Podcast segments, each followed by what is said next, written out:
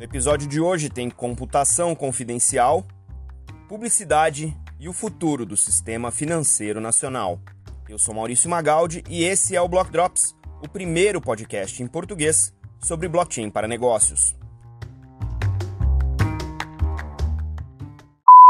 As notícias que você ouve aqui não têm qualquer vínculo com o meu trabalho atual, não configuram nenhuma forma de patrocínio, propaganda ou incentivo para o consumo e tem o foco exclusivamente educacional para o mercado.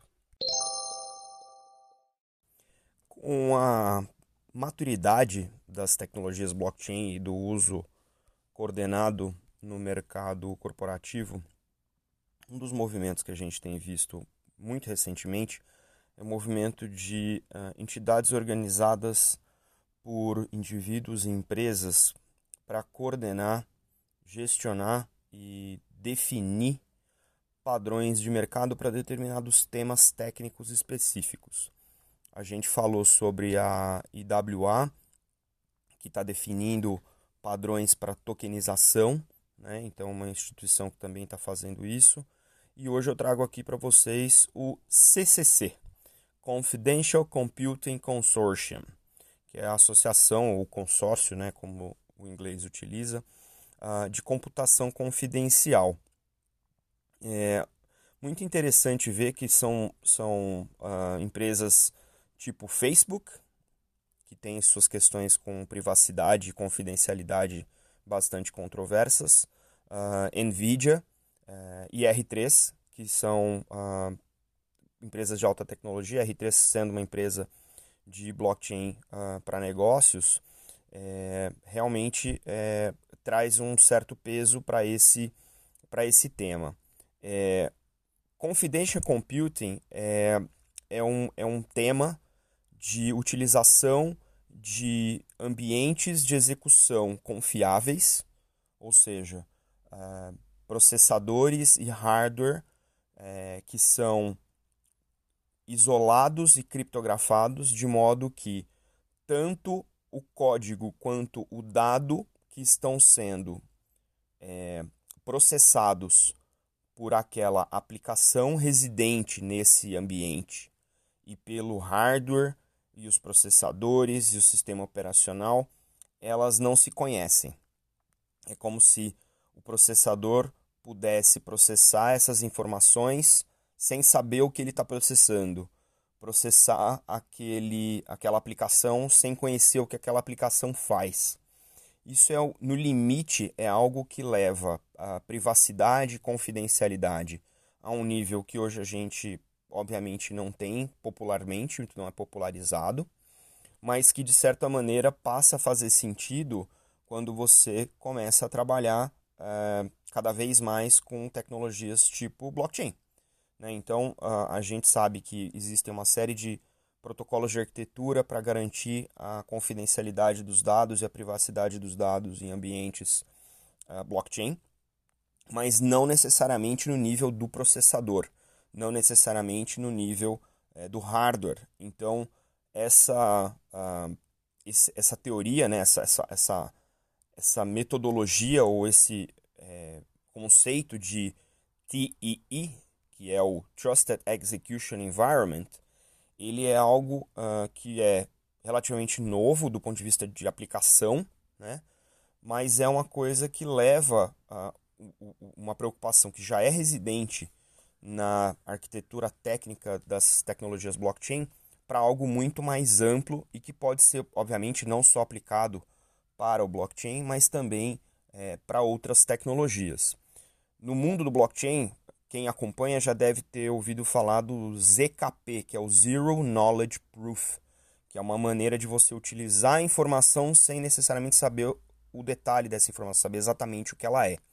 Né? Então já existem protocolos interessantes, tanto é, em Ethereum, é, em, em, Fabric. Então são, são uh, conceitos importantes de privacidade sendo aplicados para blockchain, obviamente, mas muito mais amplamente agora em que vai ser possível em hardware você ter uh, o processador, o barramento, as placas, também em um ambiente de execução confiável privado, onde obviamente apenas poucos participantes permissionados, autorizados, podem uh, ter acesso. Então, uh, interessante que o movimento da R3 e da IoTex, que também é uma empresa de blockchain, se juntarem a esse consórcio, significa que a gente vai ver aí um aumento no TEE, na aplicação do TEE, para uh, o ambiente blockchain. Acho interessante ver isso acontecendo muito rápido, porque os ganhos podem ser muito grandes em termos até de trazer mais confiança para quem ainda é muito cético no uso do blockchain. Nossa segunda nota de hoje é uma nota até meio não tão óbvia, que é o uso do blockchain para publicidade. Né? É, eu vou citar aqui um artigo é, da Cointelegraph, do, do Nick Bell, é, sobre a aplicação de blockchain na indústria da publicidade, propaganda e marketing. Né? O artigo está muito bem escrito, ele é, ele é até bastante básico, mas uma, uma, uma coisa interessante que ele já ataca logo de saída é as características do blockchain que servem ao mercado publicitário. Né? Então, tem algumas características do blockchain que são altamente desejáveis, em, uh, especialmente no, no, na mídia digital, é, para endereçar alguns uh, desses uh, problemas. Né? Então, a primeira é transparência. Né? Então, se você tem uma rede blockchain onde você tem anunciantes e você tem veículos e você tem agências, você está vendo todo o workflow do seu, do, do seu anúncio, né? Então, uh, é, é, praticamente é, eliminando aí a, a, o nível de reconciliação que hoje existe nessa indústria. Né? Quanto foi investido, quanto foi entregue, quanto foi convertido. Isso tudo gera um monte de reconciliação e disputa, e o blockchain, por ser essa fonte distribuída da verdade, pode resolver essa questão. Né? Uma outra coisa que de fato é um problema, especialmente em mídia programática, é você saber com certeza que aquele orçamento daquele, daquela tua campanha está atingindo o público-alvo que você configurou, que você desejaria e pelo qual você está pagando. Hoje, é, as plataformas de mídia digital não são elas que dominam essa informação e não necessariamente elas fazem isso com transparência. Ao você embutir blockchain, né, tanto na a definição desse orçamento, quanto na preparação da campanha, né, nos filtros, quanto na entrega da campanha e na ativação, na conversão dessa campanha em cliques ou em tempo de tela, eh, você pode estar de repente, como a gente tem visto até de maneira mais frequente do que a gente gostaria, o orçamento de empresas X sendo uh, utilizado para financiar é, sites de fake news ou de desinformação ou de antivacinação ou de coisas é, medievais, né? E uh, tanto que uh, existe uma iniciativa agora no Brasil, mas já existe nos Estados Unidos há algum tempo, chamado Sleeping Giant, que trabalha em olhar para esse tipo de é, apresentação, né, de, de, anúncios em sites desse tipo e avisar o anunciante de que os, o, o, o anúncio dele está aparecendo nestes sites. Então, com o blockchain, você reduz muito essa, essa possibilidade, se não elimina totalmente, porque a partir do momento em que foi configurada a campanha e está sendo entregue, ela está sendo registrada no blockchain e existe uma rastreabilidade para uh, ah, proteger o anunciante de estar sendo veiculado em sites ou campanhas uh, que não estão afinadas com o seu público, ou com a mensagem, ou com os valores da companhia. Né? Obviamente existem desafios, porque, primeiro, que não é uma indústria tão voltada para esse tipo de preocupação. Isso provavelmente vai ser motivado muito mais pelos anunciantes do que pelas próprias empresas de, é, de, de, de, de, advertising, né, de publicidade. É, mas, obviamente, tem alguns desafios da própria tecnologia. Né? Nem todas as tecnologias blockchain elas são capazes de lidar com o volume de transação que acontece nesse meio de publicidade digital. São milhões por segundo. Então isso talvez seja um grande impeditivo neste momento. Né? Mas, obviamente, é algo que uh, os, os projetos open source, as empresas que trabalham com blockchain estão trabalhando para resolver. E o segundo ponto é que não há um hábito nessa indústria de lidar com transparência. Isso também é um paradigma que precisa ser quebrado, precisa ser mudado. Né?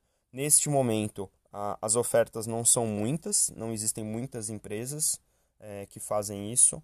Uh, tem uh, projetos piloto uh, que são discutidos ocasionalmente em eventos de mídia. Então, um que eu tenho conhecimento é um projeto feito pela Media Ocean, que tem como uh, fornecedor a própria IBM, mas também como anunciante, uh, e anunciantes outros como a Unilever também, para fazer essa primeira uh, tentativa de organizar esse mercado. Então, muito interessante, e é interessante também acompanhar eh, como esse mercado vai adotar a tecnologia e como a tecnologia vai se comportar evoluindo para atender os volumes aí necessários.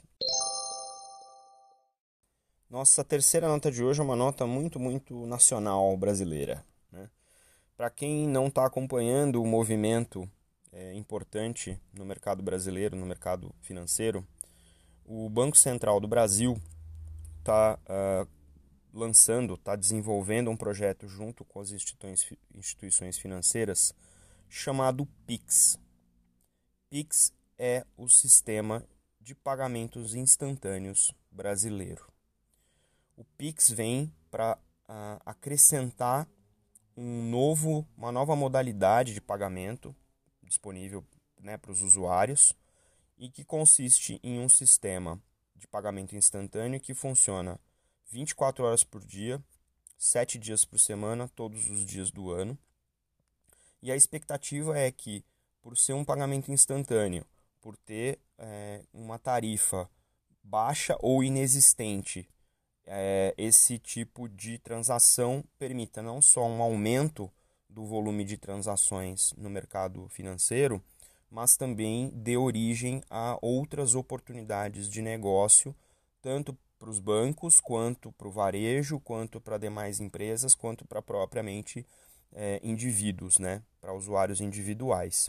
Então, é uma maneira de fazer é, com que aumente o fluxo né, do dinheiro na economia brasileira a um custo zero ou baixíssimo, e isso, obviamente, é, gera muito valor para o mercado. É, então, é uma, é, uma, é uma notícia bem-vinda, não só para pro, os bancos e para os agentes do sistema financeiro, mas também para os usuários que vão ter um, mais uma opção de pagamento, né, de modalidade, e também é um custo uh, muito mais uh, em conta, se não inexistente. Né? Mas, obviamente, vocês estão se perguntando por que diabos uh, o Block Drops, que é um podcast sobre blockchain, está falando do Pix. Por acaso o Pix utiliza tecnologia blockchain? Não, o Pix não utiliza tecnologia blockchain, é um sistema centralizado, não é um sistema descentralizado.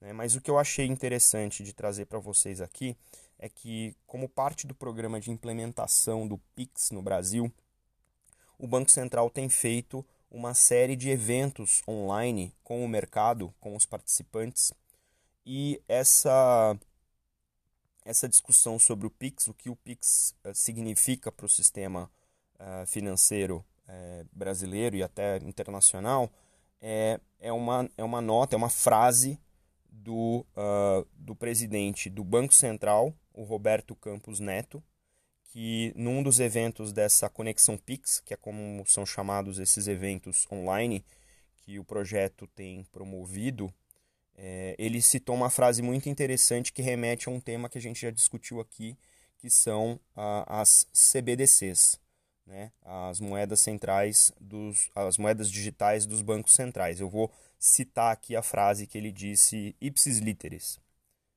Abre aspas o Pix é um pilar fundamental. A gente imagina que o sistema financeiro no mundo é, no futuro, quase todo digital, e culminando com o que a gente chama de moeda digital, que a gente vê lá na frente. Fecha aspas. Por que, que essa frase aqui é importante? Ela é importante em duas, talvez mais, mas duas maneiras definitivas. Primeiro, é a primeira vez que no Brasil um representante de, de uma autarquia importante como o Banco Central para o mercado financeiro cita algo como uma moeda digital de maneira oficial, em um evento oficial. A gente sabe que O Banco Central já fez estudos e já dividiu estudos entre outros bancos centrais e, e, e, colabora globalmente com outros bancos centrais em vários estudos. Não é, não é segredo, isso é público. Mas em, se tratando de um momento tão importante para o mercado financeiro neste ano de lançamento do sistema de pagamentos instantâneo, que é um diferencial importante para o mercado, é, o, o presidente do Banco Central associar isso a um movimento mais amplo e mais estratégico de inclusão de moedas digitais num possível roadmap de modernização do sistema financeiro nacional é a primeira vez. Então, esse, esse, esse, é um, esse é um lado importante. O segundo é que isso abre muito mais espaço para diálogo, tanto de entusiastas como nós, como eu, como vocês, em relação ao uso de blockchain para este tipo de caso de uso, mas também valida, de certa maneira, o blockchain como uma tecnologia possível não só para o mercado financeiro, mas para outros mercados. Então, veja, é um desdobramento importante para os entusiastas, importante para a economia do Brasil e vem uh, a reboque de um projeto real que está acontecendo, que é o Pix. Eu fico muito satisfeito de poder ter participado desse evento e ver isso sendo manifestado ao vivo, e eu acho que isso vai ser muito interessante para a gente acompanhar não só o sucesso do Pix, as dificuldades que o Pix vai ter, a adoção, a aderência disso, mas a velocidade com que isso acontece também pode ser um indicativo de quão rápido a gente pode realmente ativar a discussão sobre as moedas digitais agora do Banco Central do Brasil.